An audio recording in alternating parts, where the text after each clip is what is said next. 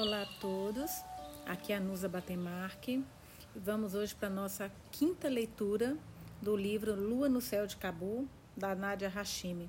Aliás, eu peço desculpas que ontem, quando eu fiz a leitura, por um engano, falei que ontem era a terceira leitura, mas ontem foi a quarta leitura e hoje nós vamos para a quinta leitura do livro Lua no Céu de Cabu. Vamos para o capítulo 10. Página 82. Fereiba. Cococu tinha razão. Nossos vizinhos estavam realmente cortejando minha irmã Nagiba. Gente, eu fiquei tão triste. Ontem eu queria continuar essa leitura de tão agoniada, mas eu só leio esse livro com vocês. Eu fiquei me segurando até hoje para a gente ler juntos. Mas como eu fiquei triste com isso dos vizinhos. Eu tô achando que tem algum engano e eu tô torcendo por isso. Mas vamos lá, que eu estou mega ansiosa para saber o que vai acontecer. Quando partiram, voltei para o quarto. Nagiba me encontrou sentada no chão, apenas com a roupa de baixo. Retalhos de tecido se espalhavam no meu colo, diante dos meus pés e atrás de mim. Eu tinha cortado meu vestido em mil pedaços. Minha irmã arrancou a tesoura das minhas mães, das minhas mãos e chamou Cococu aos berros. A madrasta examinou a cena da porta, desconfiada, invocando suas próprias teorias sobre o que motivara meu surto. Tire a tesoura e deixe-a quieta. Não sei por que isso, Fereiba, mas não temos como abrigar loucura ou destruição nesta casa. Bom, a Cococu meiga e doce e empática, como sempre, né, gente? Impressionante. Najiba parecia preocupada. Esperei que saíssem. Ouvi Cococu sussurrando para a filha no corredor. Fereiba tinha um pretendente, mas veja o que aconteceu. A inveja azeda a alma como uma gota de vinagre no leite. Bibixirim sabe da história dela, assim como os outros vizinhos.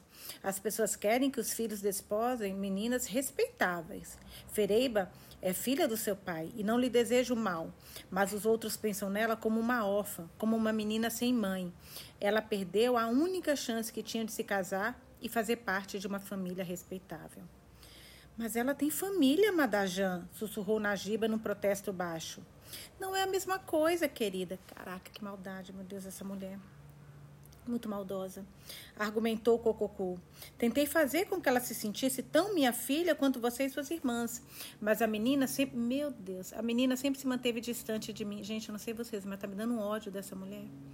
Ela se sente mais à vontade fazendo as tarefas domésticas do que convivendo com a família. Não é possível, gente. Essa mulher é muito ruim. Ela é cruel. Durante minha vida inteira, Cococu me dera o suficiente para acreditar que isso podia ser verdade. Havia dias em que me abraçava como abraçava minhas irmãs. Acariciava meu cabelo como se eu fosse uma das suas filhas. Havia dias, havia dias em que nos sentávamos juntas, trabalhando na casa e rindo de algo que Mauria tinha feito. Havia exatamente o suficiente desses momentos para me levar a me, para me, levar a me perguntar se era eu que me mantinha distante do resto da família. Eu sabia que meu amado devia estar arrasado. Fiquei imaginando se ele sabia o que a mãe tinha feito. Não era algo inédito que as mães tomassem decisões em nome de seus filhos irresponsáveis. Os meninos só pensavam no presente, as mães consideravam o futuro. Só que meu amado não era como a maioria. Era o intelectual. Era meu confidente paciente, aquele que guardava meus segredos. Nós dois teríamos que lutar para ficar juntos. Percebi que não devia ter esperado nada menos do que isso. Bibi e Shirin acabaram com nossas chances de um relacionamento promissor. Ela negara ao universo a oportunidade de se redimir por me destituir de uma mãe e de um pai amoroso e de uma infância equivalente à dos meus irmãos. Ela sorrira recatada, permitira que eu lhe servisse, então arrancar o mundo sob meus pés. Abastecida pela chama da emoção adolescente, eu me apaixonei ainda mais pelo homem que até então não tinha visto uma única vez. Passei dias sentada na moreira, mas ele não apareceu. Fiquei lá por horas a fio, as marcas da casca da árvore impressas nas minhas costas como prova da minha devoção. Bibixirim voltou para uma segunda e uma terceira visitas. Era persistente, apressada, querendo que Cococu concordasse em dar a mão de Najiba, como se houvesse um prazo a cumprir. Sua obstinação indicava que meu amado não tinha ideia do que ela fazia. Bibixirim dera ouvidos ao boato sobre mim e queria salvar o filho de um casamento com a donzela amaldiçoada de Cabu. a filha criada órfã da casa ao lado. Najiba andava perto de mim pisando em ovos. Nos momentos de maior clareza, eu sentia pena dela. O que deveria ter sido uma corte alegre e empolgante foi estragada pelo meu comportamento rancoroso. Eu falava pouco e não sorria muito. Estava preocupada em encontrar um jeito de me comunicar com meu amado, sem comprometer nosso segredo. Será que esse cara aprontou, gente? Não é possível. Eu estou pensando nisso. Ele não apareceu mais, sabe? Sei lá. Sob a luz noturna, escrevi o poema Ensopado de Sangue de Rábia Balrique no pedaço de papel. Amassei o papel e me esgueirei para fora do quarto ao escurecer, contornando as cerejeiras, passando sobre as videiras até chegar às amoreiras próximas do muro. Fiz uma pausa e, sem ouvir nada além do coachar distante de uma rã, lancei a bola de papel por cima do muro, no lugar onde esperava que meu amor secreto a encontrasse e percebesse que minha devoção não vacilava, apesar daqueles que tentavam nos afastar. Durante dias, procurei pedaços de papel do meu lado no muro. Imaginei as diferentes formas como ele me enviaria um recado. Continuei sonhando, mesmo quando Cococu usou os rolos de tule dourada e a bandeja de prata que ficavam guardados na gaveta para o chirné de Najiba. Mesmo quando ela colocou a bandeja de doces diante de Bibxirim, toda empolgada, na nossa humilde sala de visitas, com minhas irmãs assistindo escondidas, quietas e muito empolgadas, enquanto Najiba entrava na sala. Parecia recatada e manteve os olhos no chão quando Bibixirim beijou seu rosto e a abraçou com força. Ela beijou a mão da futura sogra. Esperei protestos, mas ele continuou calado. Percebi que não tomaria uma atitude arrojada para nos salvar. Aquela não era a história de amor que eu havia imaginado. Como eu não poderia não encarar o noivo da minha irmã? Depois de dias esperando em vão no pomar, como poderia não encarar o homem que agora eu via, me fizeram acreditar que eu significava alguma coisa para ele. Até que era bonito, o que tornava tudo ainda pior.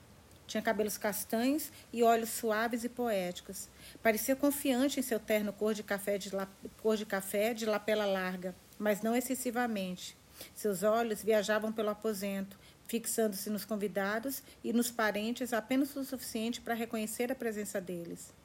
Nenhuma vez sequer. E percebi porque estava determinada, os olhos dele pousaram em mim ou em Najiba. Fui muito criativa ao interpretar essa observação. Finalmente, não havia mais nenhum muro entre nós. Era o que desejávamos, não era? Ele beijou as mãos do meu pai e de Cococu. Meu pai o acolheu com um abraço caloroso. Ao voltar para o lado da mãe, ele ergueu os olhos e deu um sorriso tímido para a noiva. Meu Deus do céu, gente, eu estou tão chocada. Eu observei tudo. Cheguei a circular pela sala, sala oferecendo chocolates embrulhados em papel laminado colorido para as poucas pessoas que compareceram. A irmã de Bibxirim, o marido de Bibxirim, minhas tias e tios. Cococu, atenta ao meu comportamento errático, pedira à sultana que servisse o chá para os visitantes. Talvez estivesse certa em não confiar água, em não confiar água quente em mim. Najiba comemorou Bibixirim, debulhando-se em lágrimas. Desde dia em diante você é minha filha. Você tem duas mães, minha bela menina. Deu muita felicidade para a nossa família. Meu amado, meu rosto ficou vermelho ao pensar em nossas conversas secretas. Eu me senti pequena e estúpida. Ele é, ele que é pequeno e estúpido, não você, Fereiba. Ele deve ter visto meu poema de amor e balançado a cabeça diante de tanta tolice. Devia ter rido por ter deixado as coisas irem tão longe entre nós. Ou talvez se sentisse constrangido por ter sequer considerado a mim, uma enteada sem mãe, sua esposa. Eu queria sair correndo da sala, queria rasgar a tulha e fazer uma cena tão grande que finalmente me faria ser ouvida. Queria derramar minha dor nas paredes. Fitei o vazio, com a percepção de que Cococu tinha acertado, se assentando aos poucos em meu coração. A inveja tinha azedado o amor que eu sentia por minha irmã. Era seu momento de felicidade, uma união entre ela e o rapaz simpático de uma família amorosa. E eu não conseguia participar da celebração, porque pensamentos sombrios ribombavam em minha mente. Um dos pensamentos ecoou mais alto do que todos os outros. Najiba tinha duas mães e eu não tinha nenhuma. Capítulo 11, página 86, Fereiba. Ele se chamava Hamid. E como não era meu, pude dizer seu nome sem corar. De certo modo, fiquei feliz por não ter dito antes. Para mim, era apenas uma sequência de fonemas vazios. Nem seu rosto me afetava. Não tinha lembrança dos seus olhos, nem nunca vira suas mãos. De muitas formas, Hamid era um desconhecido. O aroma do pomar, o som de sua voz, os passos que se aproximavam, esses eram os gatilhos do sofrimento e da raiva. Nunca mais seria tão cega. O casal recém-formado passava tempo junto, passeando pelo bairro à vista dos outros, com sorrisos tímidos e conversas tranquilas.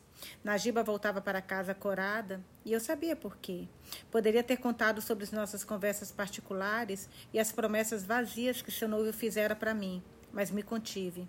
Dizia a mim mesma que era por nobreza de espírito. Passei semanas observando as idas e vindas do casal.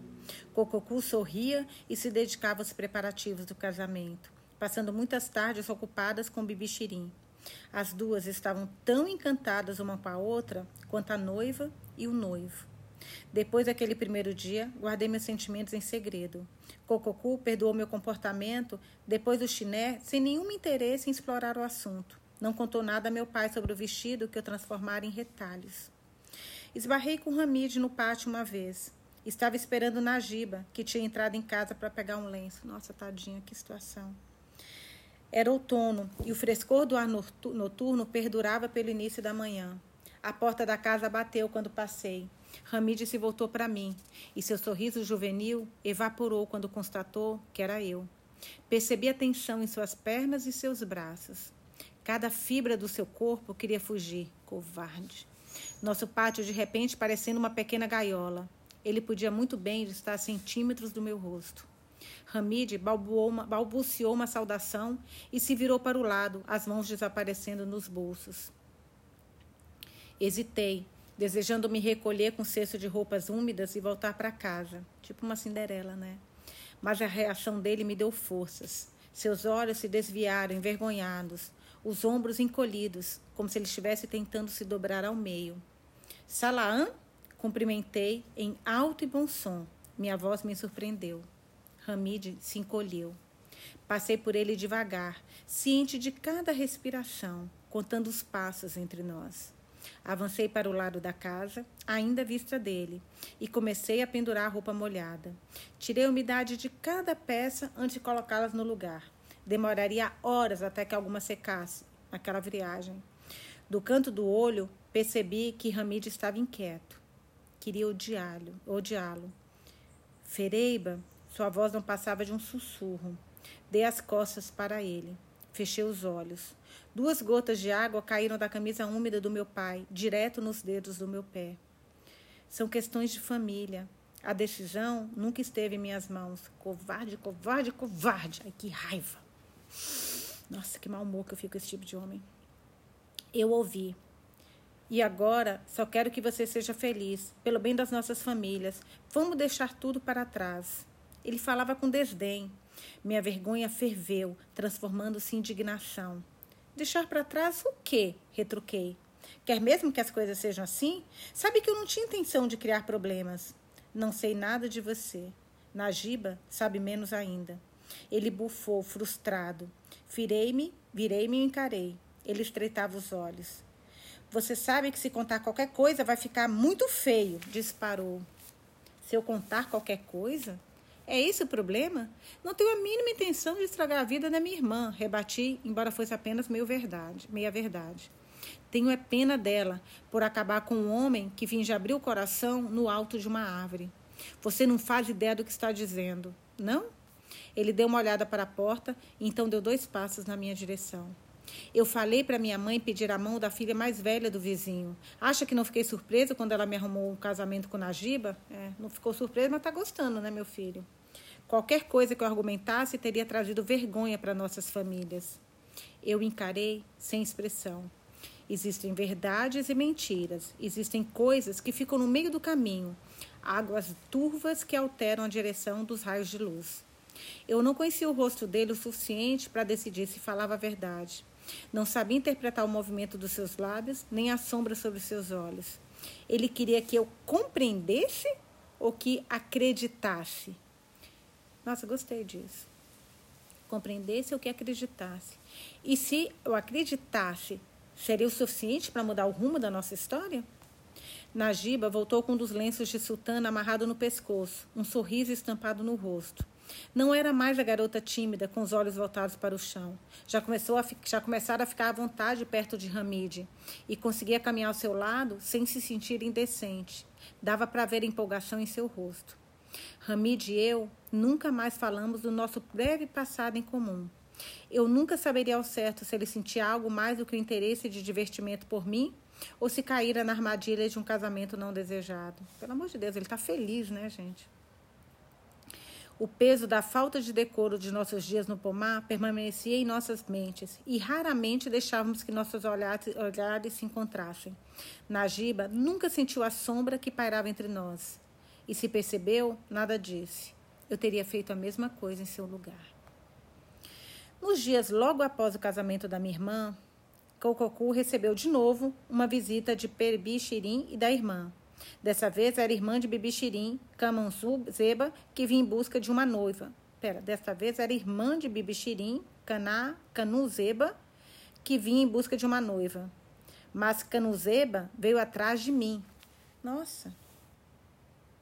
Pera, gente. Era irmã que vinha em busca de uma noiva e a irmã veio atrás dela?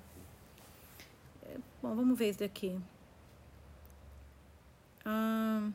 Cococu dera uma risada. Eu conhecia minha madrasta bem o bastante para não me incomodar. Não estava pronta para o casamento. Não por ser jovem demais. Ah, não, a irmã está buscando. Ah, não, ok, gente, agora que eu entendi. A irmã está buscando uma noiva, provavelmente para o filho dela. Ok. Estava meio perdida aqui. Mas agora entendi. Desculpem. Eu volto, tadinha, vocês me acompanham até nas minhas dúvidas na leitura, né? Cococu dera uma risada. Eu conhecia minha madrasta bem o bastante para não me incomodar. Não estava pronta para o casamento. Não por ser jovem demais ou imatura, mas porque meu coração tinha endurecido. Eu vivera a ilusão do amor, mas nunca encontrara o artigo genuíno. Não tinha motivos para acreditar que existisse. Canunzeba, porém, era a mulher mais bondosa que eu já havia conhecido. Imaginava que minha mãe a amaria. Enquanto encarava o intricado desenho do tapete da sala, eu a ouvi dizer coisas de mim que nunca ouvira. Ela é tudo o que desejo para meu filho. Na primeira vez que a vi, sabia que ela deveria fazer parte da nossa família. Ai, que fofa! Tive que ver aquilo. Suas palavras me deram coragem para erguer os olhos e encará-la. As pálpebras de seus olhos castanhos límpidos se enrugavam enquanto ela explicava, serena, para uma cococu muito curiosa, os motivos que a levaram a me escolher. Sonhei uma vez, aqui ela está contando, tá, gente? Então tá até itálico para mostrar que ela que está contando isso. A Canuzeba. Sonhei uma vez, há muitos anos, com o dia do casamento do meu filho. Quando me despertei, quando eu despertei, eu me lembrava de cada detalhe, como se tivesse participado da celebração na noite anterior. Lembrava-me, inclusive, do rosto da noiva quando erguemos o véu verde para o Nicá. Quando visitei sua casa e conheci Fereiba, eu a reconheci. Que bom para seu filho, gracejou Cococu, que a senhora não sonhou com a filha do padeiro, que tem a pele tão escura quanto o pão que ele queima. Meu Deus do céu. Ai, que ódio. As outras esconderam o riso com a mão, mas os comentários de Cococu, eu colocaria aqui uma apêndice, os comentários maldosos, não está escrito, mas é isso que eu penso, de Cococu não fizeram o menor efeito sobre a minha futura sogra. Sua filha é uma menina especial. Merece uma vida cheia de roxani, iluminada e calorosa, como ela é. As palavras de Canonzeba eram uma linda lua reluzindo baixa no céu noturno. Cococu ficou horrorizada e me mandou sair da sala. Mas Canonzeba se aproximou e colocou a mão sobre a minha para me tranquilizar. Eu queria acreditar. Capítulo 12 página 90, Vereiba. Nos meus anos de Afeganistão, sobrevivi a muitas mudanças de regime, a começar pela morte da minha mãe e pelo segundo casamento do meu pai. Algumas mudanças foram mais difíceis de engolir do que outras. Canuzeba se tornou Calazeba, assim que Cococu colocou chirné diante dela e concordou em dar-me a mão em casamento. Eu nunca tinha visto seu filho, Mahmoud, De certo modo, me apaixonei por Canuzeba. O filho era apenas sua mão estendida. No entanto, à medida que levávamos uma vida juntos, Mamude e eu, aos poucos, nos tornamos marido e mulher. Quando contei para Canuzeba que queria ser professora, ela insistiu para que eu fosse atrás dos meus objetivos. Ai, que fofa, gente! Também tinha sido professora. Eu me matriculei no curso e avancei nos estudos com o apoio de uma família da qual ainda nem fazia parte.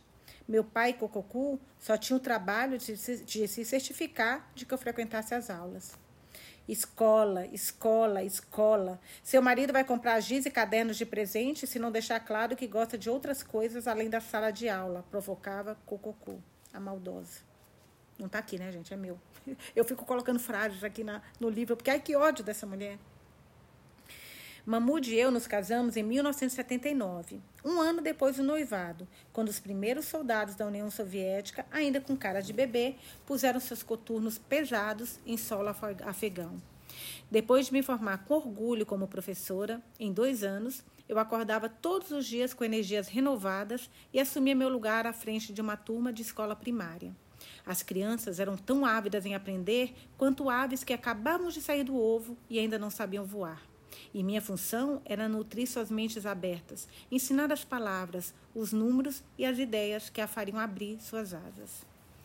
Apenas dois meses após o casamento, Mamute recebeu a notícia de que a família do seu tio, inclusive os quatro filhos, tinham sido mortos por bombas soviéticas no Vale Banshir. Os recém-casados passaram os meses seguintes de luto. Eu ouvi as tias e as primas de Mamude estalando a língua diante da visão incongruente de uma jovem noiva num fatirá sombrio, com os visitantes aparecendo para prestar condolências à família do falecido e não para celebrar. É como foi avisado, vinham os cochichos. Ela carrega uma maldição e agora está entre nós. A própria família alertou. Cara, a própria família, quem pode ser a própria família, né? A não ser da, oh, da Cococu. Ouvimos falar dos boatos. Minha sogra, Calazeba, zombou. Não comentou nada quando Mamute tomou a delirosa decisão de se distanciar das fofocas da família. Ele me protegeu dos parentes, tanto os que olhavam com desconfiança, quanto os que mantinham as crianças longe, por medo. Mulheres ociosas são perigosas. Melhor ficar com suas colegas, mulheres que se ocupam com a casa e o trabalho, como você. Não dê ouvidos aos cacarejos do, galinheiro, recomendava Mamude. Ai, gente, um filho que puxou a mãe. Que bom isso. Uma mãe boa. Fiquei aliviada e surpresa por ver meu marido rejeitar essas calúnias. Senti orgulho ao defendê-lo, ao vê-lo me defender, sobretudo diante da própria família. Mamude e Calazeba me lembravam meu avô, cuja força moral e amor incondicional conseguiu neutralizar o efeito das palavras dolorosas de Cococu.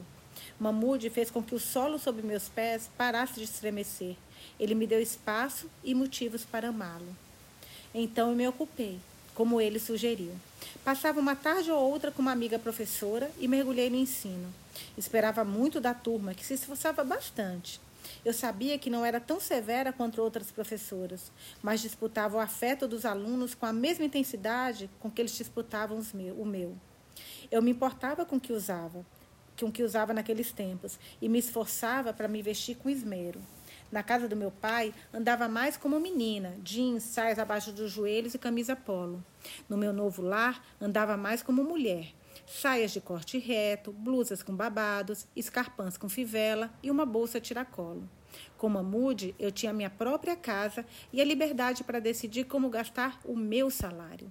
Eu não era extravagante, apenas elegante o suficiente para fazer meu marido abrir um sorriso quando saíamos para uma reunião social ou visitar parentes. Olhava para mim como se eu também lhe desse espaço e motivos para me amar. Que bonitinho. Ele acreditava no romance. Certa vez fez uma viagem pelo país. Passou duas semanas fora e voltou com 14 cartas que escrevera, uma pilha grossa, com seus pensamentos sobre nosso primeiro encontro, seu futuro profissional e seu filme indiano favorito. Gente, que fofo! Suas pobres orelhas ferei. Se eu te vi tanto para escrever, imagine quanto devo falar. Pelo menos naqueles dias, tínhamos um ao outro para sorrir. O país sofreu perdas imensuráveis no cabo de guerra entre a União Soviética e os Murradin, os guerrilheiros do Afeganistão. Mais mães enterraram filhos, mais crianças mancavam no caminho da escola, os membros amputados por explosivos disfarçados de bonecas ou de carrinhos. Meu Deus, que tristeza. Mamude e eu ouvimos as notícias junto no sofá. Ele passava o braço em volta do meu ombro ou eu apoiava as costas em seu peito. Ele balançava a cabeça com tristeza, enquanto os afegãos fugiam do interior dilacerado e procuravam refúgio na capital. Vivemos seis anos satisfeitos, como marido e mulher, mas um tanto desanimados por minha barriga nunca geraram filho. Não falávamos disso abertamente, mas quando sugeri que queria ser mãe, Mamude concordou que eu deveria consultar um médico. Fui ver os mais elogiados médicos de senhoras e tomei todos os comprimidos que me prescreveram, cheia de confiança. Engoli as mais horrendas combinações de ervas de uma senhora idosa da vizinhança.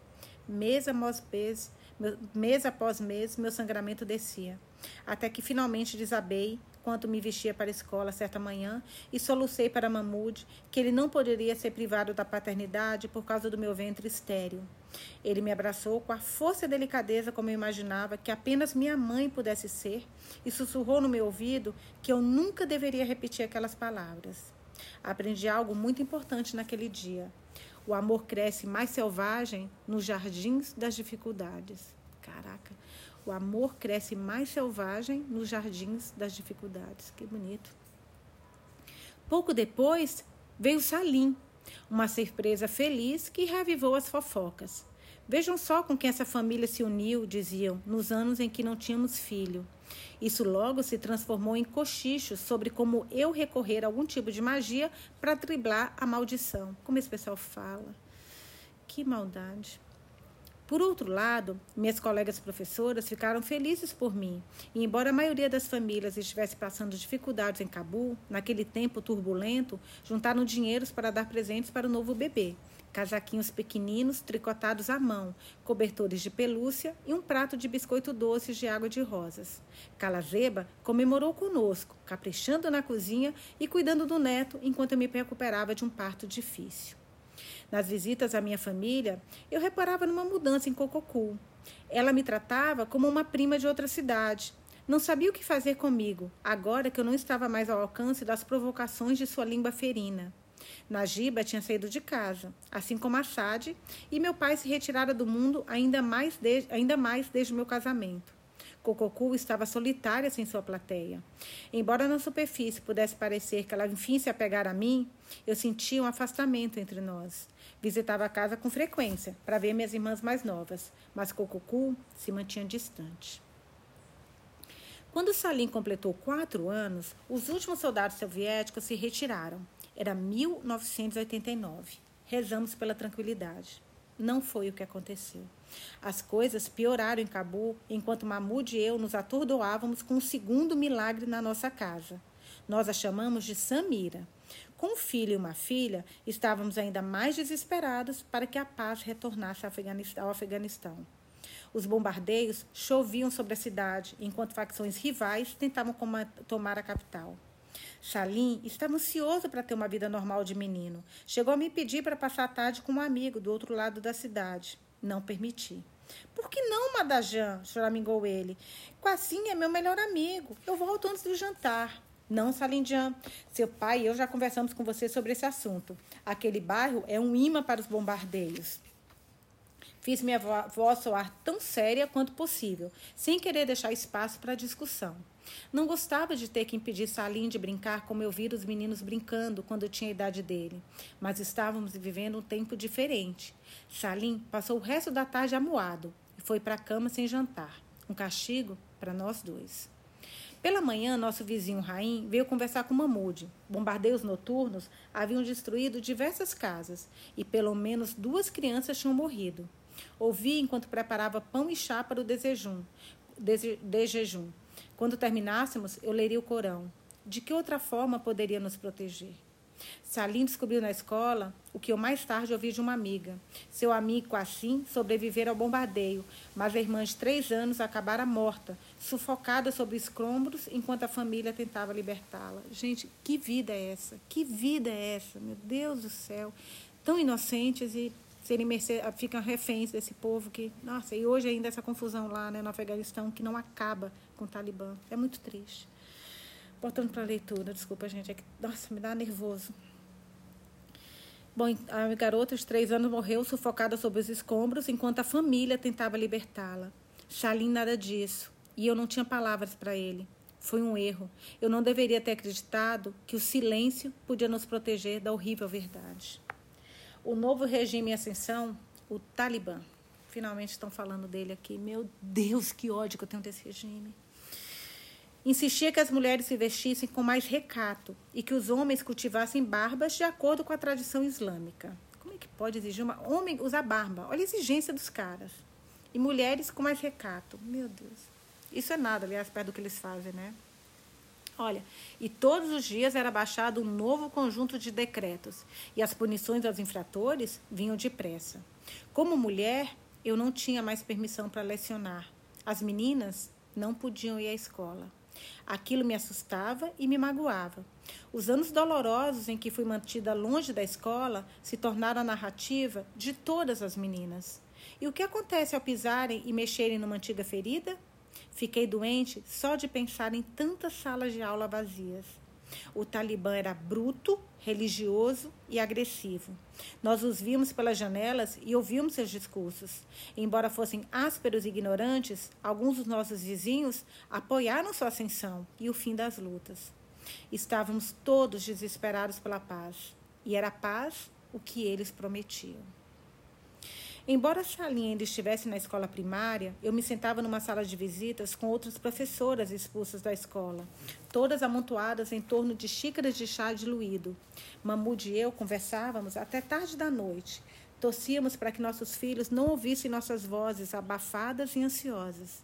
Tias e tios apareceram para abraços e beijos chorosos antes de sair do Afeganistão. Salim perguntava para onde eles iam e ficava intrigado com a lista de países: Paquistão, Hungria, Alemanha. Certo dia, Calazeba, a sogra dela, né, desabou enquanto fazia compras no mercado. Quando Mamude e eu fomos informados, corrimos para junto da minha sogra, que tinha perdido a consciência. No hospital, um médico informou que ela tinha sofrido um derrame e que não havia nada a ser feito. Se fosse para se recuperar, ela se recuperaria sozinha. Nós a levamos para casa e passei três dias ao seu lado, colocando panos limpos e molhados em tua testa e lhe dando gotinhas de caldo na boca. Mamude e eu rezamos junto com ela, mexíamos nas suas contas de oração. Eu conversava com a minha sogra, mesmo sem resposta. Limpava o fino fluxo de saliva que descia do canto da sua boca, como tinha feito com meus bebês. Meu marido andava de um lado para o outro no quarto e beijava as mãos da mãe, angustiado com a sensação de que deveria estar fazendo mais mas não havia mais nada a fazer. Minha sogra partiu desta vida com tanta graça quanto viveu. Eu já deveria estar calejada àquela altura, mas não estava. Me roubaram uma mãe que eu acabara de encontrar, a primeira mulher que me tratara de verdade como uma filha. Sentia falta das nossas conversas. Ela me ensinara a embalar Salim em mantas e aliviar suas cólicas. Cuidara dele no fim da gravidez de Samira e cozinhar arroz com feijão mungo. Era difícil olhar para meus filhos sem pensar nela. Procurei encontrar um modo de me distrair. Passei alguns meses lecionando para meninas da vizinhança, numa sala de aula improvisada em nossa casa. Mas quando o Talibã executou três pessoas em uma semana por manterem uma escola secreta, até nossos vizinhos proibiram as filhas de sair da casa. Meu Deus. Nossa, me dá uma dor no coração. Nosso lar, antes tão iluminado e alegre, parecia sufocante e escuro. Mamude também estava ficando amargo e taciturno, deixando crescer a barba, que exigiam com relutância. Pelo menos os céus explosivos tinham se acalmado sob esse novo regime. Shalim e Samira encontraram nova forma de brincar e de rir em casa.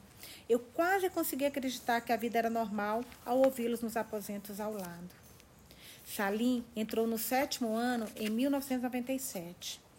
O Talibã, que passara a controlar Cabul, tinha prendido um punhado de europeus por tirar foto de um hospital de mulheres na cidade. Mahmoud e eu não comentávamos sobre o assunto quando Salim começou. Mahmoud e eu, desculpa, não comentamos sobre o assunto quando Salim começou a nos questionar. O Talibã acredita que não é islâmico tirar fotografia das pessoas. Foi tudo que Mahmoud explicou. Não podíamos correr o risco de que ele repetisse algo comprometedor para os colegas. Se eu fosse europeia, nunca teria saído de casa para visitar Cabul. Não naquele momento. Teria permanecido na Polônia, na Inglaterra ou na Itália, onde não se ouviam os assobios das bombas no céu, onde a carne e as verduras eram abundantes e onde as mulheres não tinham medo de sair de casa. Por que largar um paraíso e ir a Cabul? Todos os aparelhos de televisão e de videocassetes foram banidos. A música foi proscrita. Nossa.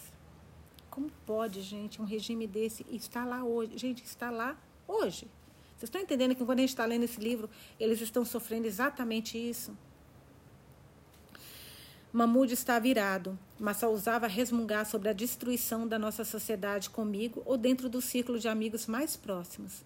Continuava a trabalhar como engenheiro civil no Ministério da Água e Eletricidade. Seu emprego original tinha como foco levar água potável de boa qualidade e energia elétrica até as periferias de Cabul mas tudo mudava sob as novas ordens. A cada dia haviam novas restrições e alertas do Talibã sobre o que podia ou não ser construído em Cabul. Por quantas décadas podemos seguir sem progresso e sem obras? Esse país está regredindo. Ele andava com os ombros caídos, como se carregassem o peso do mundo. Era uma sombra barbuda do que costumava ser.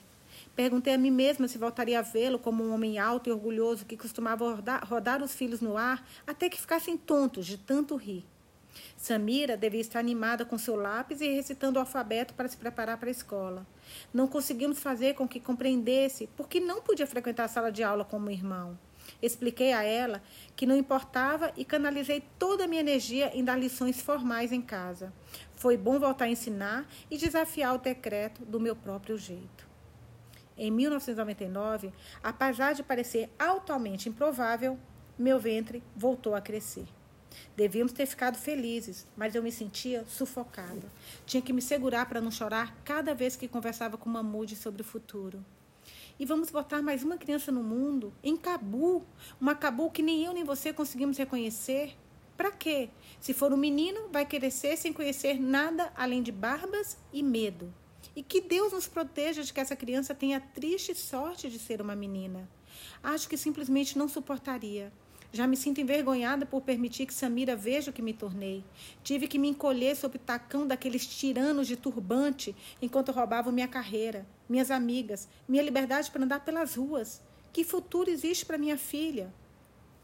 Mamude se sentia tão derrotado quanto eu. Tem razão, Ferei. Está na hora de partir. Qualquer esperança que tive por este país está morta. Cada dia é pior do que o outro. Vou descobrir uma forma de sairmos e rezo para que seja antes do nascimento desta criança. Meu Deus, queria ter seguido todos. Poderíamos estar na Inglaterra, como sua irmã e meu primo. Nunca imaginei que seria incapaz de mandar minha filha para a escola. Olha isso, gente. Eles foram reféns de um regime que eles não sabiam que ia acontecer. Que... Imagina a gente vivendo a nossa vida normal como a gente está vivendo hoje. De repente você não pode sair, você não pode dar aula, você não pode usar suas roupas, não pode ler livro, não pode escutar música. Meu Deus. Que pesadelo. Fiquei aliviada por estar planejando nossa fuga e temerosa por deixar nosso lar. Sem Calazeba, eu não sentia nenhuma obrigação de ficar. Mahmoud encontrou Raim, que conhecia um funcionário do governo, título que significava cada vez menos com o passar dos dias. Em troca de quase metade das nossas parcas economias, nos prometeram passaportes falsos.